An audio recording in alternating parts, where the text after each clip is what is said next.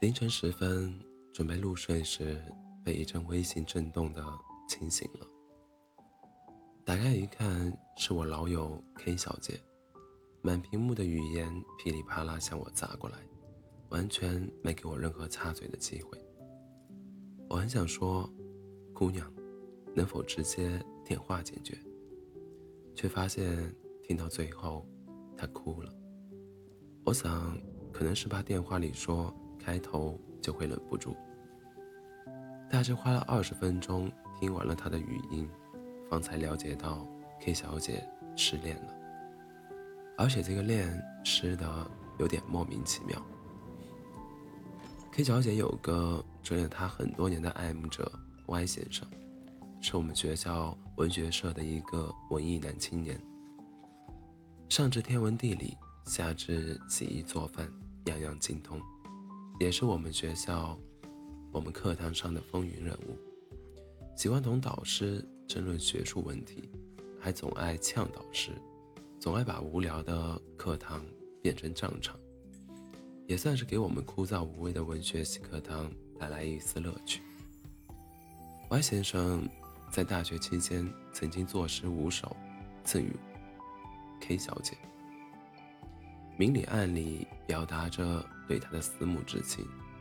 最最离谱的是，毕业论文答辩上，前一秒还在中华上上下五千年的文学世界里谁与争锋，下一秒话题一百八十度大转弯，当众用委婉且直白的语言对 K 小姐表白了。我非常，我记得非常深刻。因为那一天，K 小姐就坐在我身边。Y 先生那赤裸裸的眼神，简直可以烧毁周边数数十米的面积。他说：“导师们，我知道今天论文答辩很重要，但是容许我做一件更为重要的事情。K 小姐，我喜欢你，能做我女朋友吗？”座位上等待答辩的同学们，一瞬间像炸了、炸开了锅似的，不知道哪个男生唯恐天下不乱，答了一句：“答应他。”结果，满教室的“答应他”此起彼伏，导师们都绿了脸，但还是抵挡不住同学们的热情。然而，坐在我身边的 K 小姐，则无动于衷地看着手里的论文，全然将自己屏蔽在了另外一个世界。是的，K 小姐不喜欢 Y 先生，她是一个好学生、好姑娘、好学霸，学习委员，校园十佳歌手，文学社副社长，外兼学生会副主席。身兼多重身份的他，早就看穿了各种场面，追求他的学长学弟也各有不同，所以 Y 先生基本 KO，No way。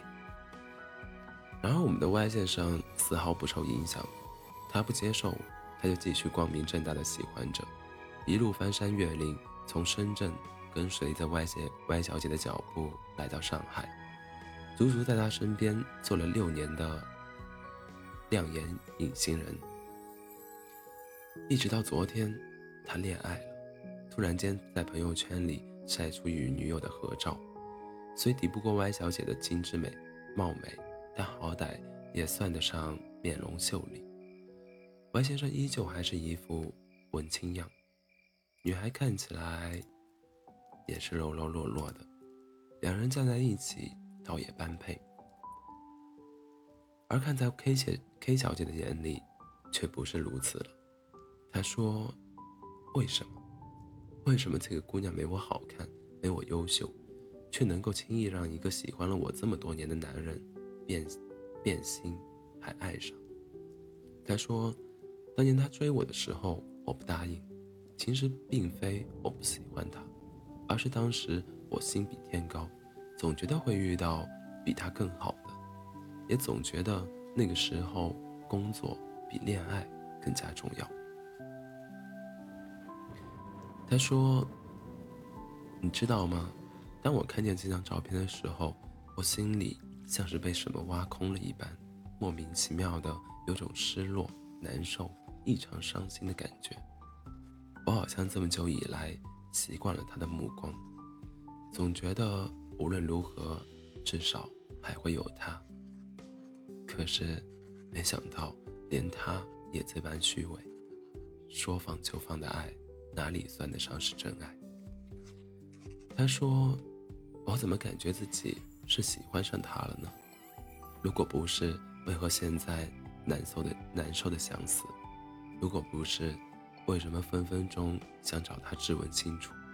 如果不是，为何瞧见他所谓的新欢会如此心塞？”我很想在他说的时候插嘴一句：“他喜欢你的时候，你早干嘛去了？”你所谓的会遇见比他更好的人，只是你自己根本不够喜欢人家，贪心着他给的爱，又边想着遇到更好的。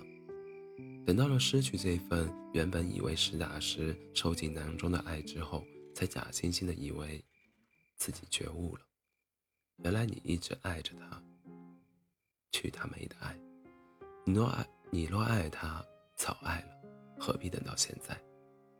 你说陪伴是最长情的告白，正因为他的陪伴，才会让我明白了这份爱来之不易。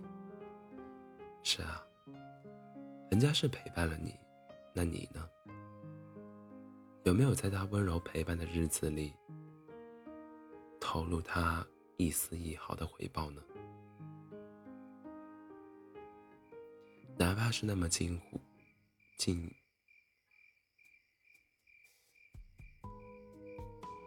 哪怕是那么近乎一点的在乎与感激，对于你来说，陪伴是最长情的告白；但对于他来说，陪伴是最长情的空白。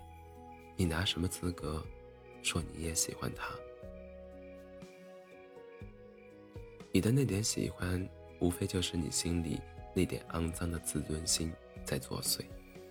你的自尊心告诉你，别输给这个不起眼、没自己漂亮的女孩。你的自尊心告诉你，你就甘心让她这样放弃这份爱吗？她不是说好陪你、等你的吗？你怎么甘心就这样轻易结束了？你的自尊心还告诉你：“亲爱的，我被别人踩在脚下了，快来救我。”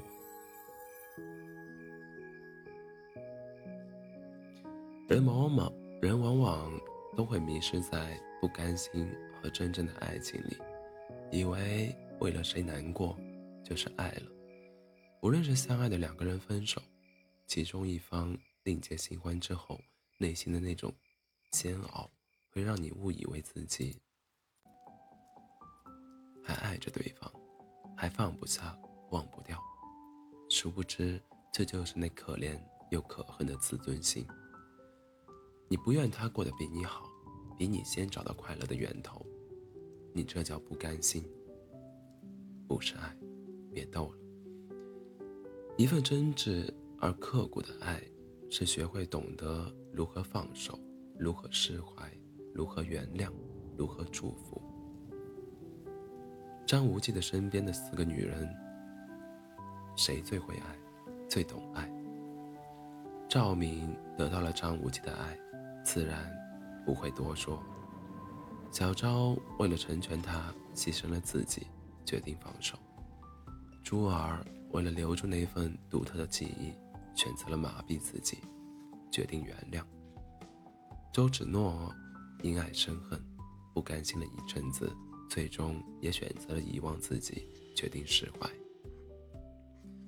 他们中每个人都是真真切切的爱着张无忌的，但是最懂爱的却是小昭，最会最会爱的却是赵敏。前不久，在豆瓣上收到了一位听众的投稿，讲述了他与一个女孩。三年暧昧的爱情故事。他们以朋友之上、爱情之下的身份过了三年，都没有谈恋爱。突然有一天，在酒吧喝酒的时候，女孩告诉他她恋爱了。他他坐在那里傻眼了，不知道说什么，就起身出去了。一出门，他就忍不住的眼泪就掉了下来。他出来看他，见到了这一幕，什么话也没有说，抱紧了他。他对他说：“从今以后，你就不是我的了。我也不想，我也不能想今天这样抱着你了。这是最后一次这样肆无忌惮的抱着你了。”半年之后，女孩结婚了，邀请男孩参加她的婚礼，男孩答应了，和一群朋友一起去参加。他看着站在台上的他，心里翻江倒海的难受，觉得好像是心爱的玩具被人拿走了，而且再也不会回来了。那天他又喝醉了，而且又一次成功的哭了，是印象中。哭得最惨的一次，男孩最后说：“他爱她，问我怎么办。早干嘛去了？你们的三年被狗吃了吗？谁在你们身上装了个定时器，规定你们三年都不准谈恋爱了？明明就是不够爱，还假装自己爱得死去活来，失去了才知道后悔。”你哭，是因为你该哭。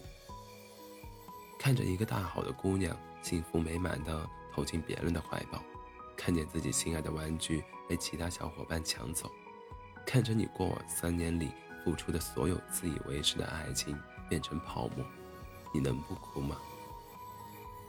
但是，亲爱的，谁是你的姑娘？谁是你的玩具了？谁又是你的爱情了？你哭啥呢？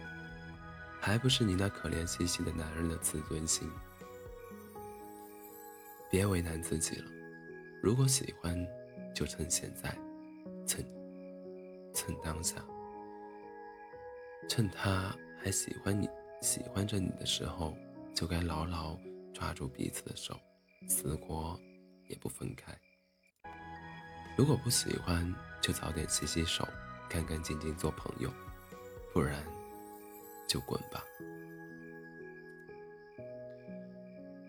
欢迎大家在北京时间凌晨的零点三十五分来到喜马拉雅 FM 二四七幺三五六，我依然是你的好朋友。